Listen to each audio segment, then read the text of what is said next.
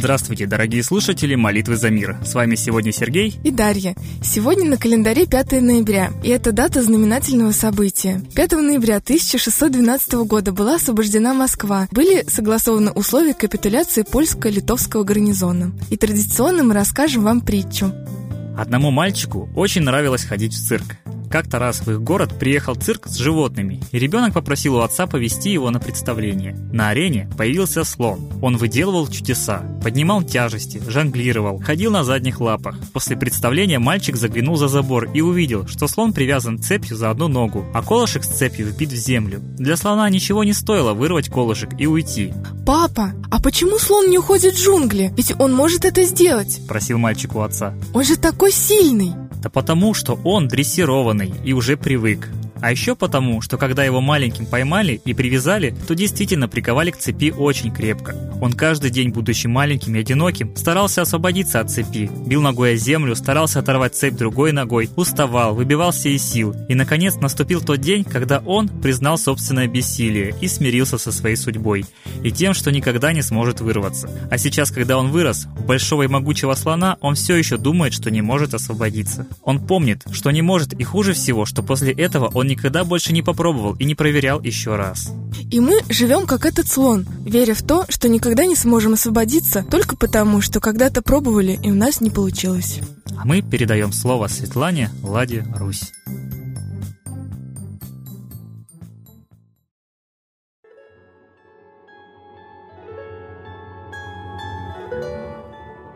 Уважаемые граждане России, мы с вами продолжаем анализировать ситуацию, в которой оказался каждый из нас, наша страна. А наша страна сейчас открыта всем ветрам мировым. Железного занавеса нет. Все, что происходит в мире, не просто отражается на нашей стране, а в принципе даже нацелено на нашу страну, как на последний оплот какой-то гуманности и человечности. Все мы помним, как мы жили в социализме за железным занавесом. Вокруг был загнивающий капитализм, где мы писали сочинения и по учебникам учили, что человек человеку волк, то есть никто никто ни о ком не заботится. И потом в СМИ появилась информация о Гарвардском проекте, как от социализма, где государство полностью всем обеспечивало человека, как своего хозяина, к капитализму, где каждый платит за все и все становится частным. Вот мы и расхлебываем капитализм во всемирном масштабе. Те, кто дорвался до власти, имеют деньги, имеют власть, паразитируют на тех, у кого этого нет. И Социальные различия все больше и больше и больше. Мы думаем, как бы вылезти из долгов, а в долги попадают целые страны. Огромный долг у США, огромный долг у России и огромный долг у Китая. То есть все самые ведущие страны в долгах. Как же такое может быть? Что же это за экономика? А это не экономика, это грабеж, это ростовщическая банковская система. Раньше ростовщичество презирали, сейчас его это ростовщичество сделали законом.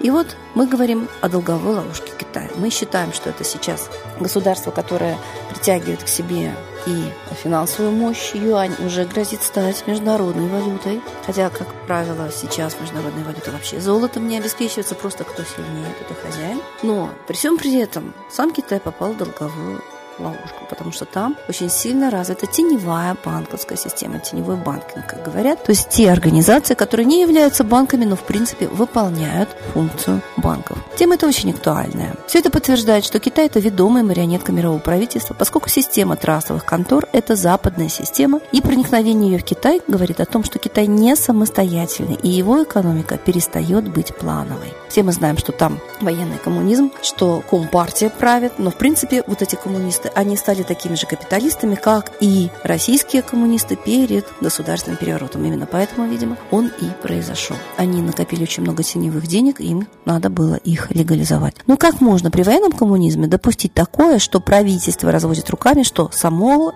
такое, мол, случилось. Китай вошел в финансовый кризис, долговую ловушку. То есть экономика Китая перегрета на рынке недвижимости, фондовом рынке образовались пузыри, и Китай Этим летом его фондовый рынок был на грани коллапса. То есть кризисы западные, они регулярно на Западе именно от того, что это не экономика, а ростовщичество, пирамида обогащения. То же самое сейчас начинается. Обогащение через ростовщическую систему и в Китае. Сейчас юань хотят сделать мировой валютой, для нас это становится очевидным. И как следствие посадят мир на зависимость от экономики Китая. а она уже напичкана американскими механизмами финансовых кризисов. Весь мир по-прежнему остается на поводке у мировых финансово-ростовсических воротил, которые из Америки переехали в Китай. Почему? Потому что, как и в системе цветных революций, они происходят тогда, когда прежний ставленник, прежняя марионетка теряет доверие народа, и нужно перехватить инициативу, то есть недовольство народа увести в то русло, которое нужно тем, кто поставил первую марионетку. Они показывают вторую и уводят народ за второй марионеткой, потом за третьей. И так все правители из одного источника, но народ все время думает, что это он своих лидеров выдвигает и ставит. Точно так же происходит и с Китаем. Когда весь мир уже против Америки, все переходит в Китай. Но ровно та же система, те же люди, те же деньги, те же правители будут нами править. Только уже не через доллар, а через юань. И мы должны догадаться. В конце концов, вот эта банковская ростовщическая система обездоливает нас, вызывает кризисы. Если построить ее математическую модель, то модель покажет, что кризисы неизбежны, но нам этого не говорят. Нам просто внушают, что это самая свободная демократическая система, кто что может производит, как может продает. И получается хищническое отношение к ресурсам. Даже вот бумага, все эти глянцевые журналы, желтая пресса, это же столько лесов, но ведь рубят почему? Потому что деньги платят за бумагу. То есть хозяйство должно быть не просто в стране общем, но и во всем мире. Только тогда люди перестанут нуждаться. А нам говорят, что капитализм и олигархия это очень хорошо, они имеют право на сверхбогатство, все перебирать к своим рукам. И во Франции даже уже на машине нельзя на ночь где-то остановиться в палатке. Где бы ты ни остановился, это частная территория, здесь тебе делать нечего, езжай дальше. И мы идем к этому же. Наши земли также столбятся иностранцами, и государство их раздает иностранным олигархам. Давайте, наконец, поймем. Или мы заявляем, что мы здесь хозяева, или нам скоро укажут на выход, куда мы пойдем по дороге, и нам нельзя будет нигде остановиться. Задумайтесь над этим. И, конечно, справедливость всегда была целью русского народа. И за поддержкой в борьбе за справедливость они всегда обращались в небо, к солнцу, к своим русским великим духовным силам. Научитесь обращаться в небо. Оно вам ответит. Удачи!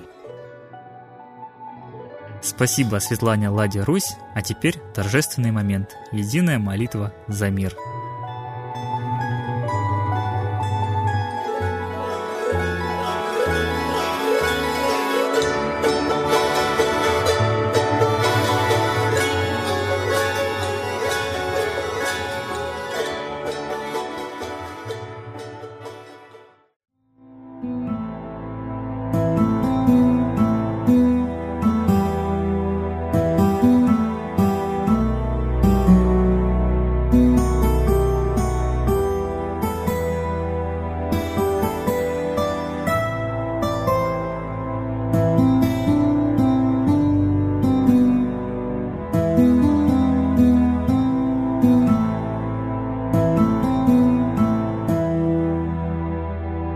Дух смерти и зла над Россией клубится, И заговор тьмы над народом глумится.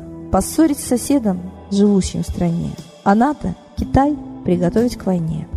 Желтые люди на землях Востока Ждут лишь сигнала сразиться жестоко. Землю России считают своей, Рвутся в просторы российских полей. Предсказано солнце в российской судьбе, но сможем его отстоять лишь в борьбе и вера, и сила в пути нам нужна. Не будет могилы, воспрянет страна.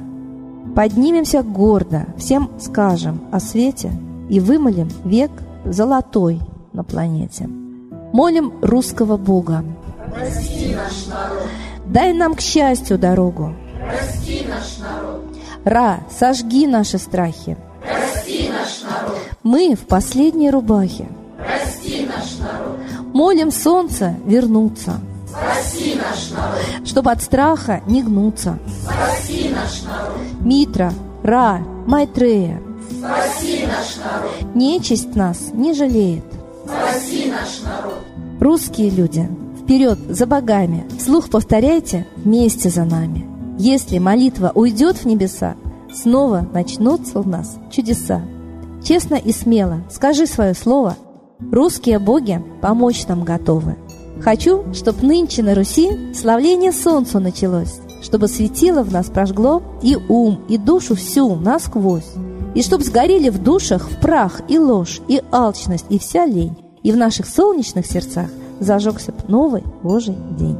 Я знаю, солнце помнит нас, и солнце Митры взгляда ждет. От тех, в ком лучик не угас, кто не забыл про небосвод, кто скажет Митре «Я с тобой», Я вспомнил предков высший дух, С Майтреей связаны судьбой, И славить солнце станем слух.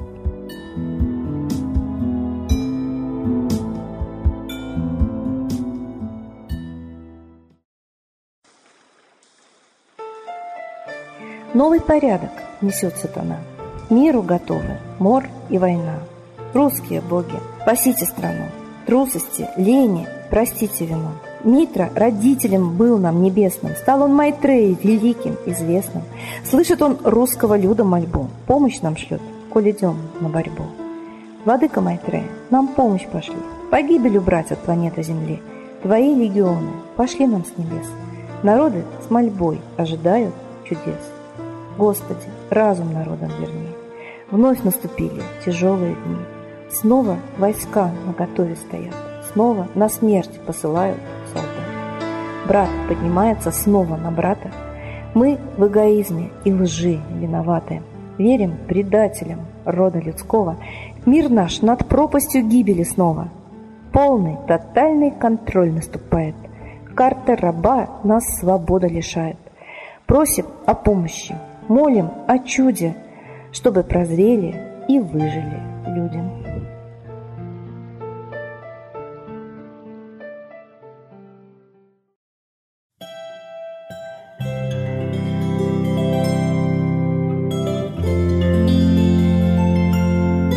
Спасибо всем, кто принял участие в сегодняшней молитве за мир, а мы ждем вас на следующей трансляции. Всего доброго!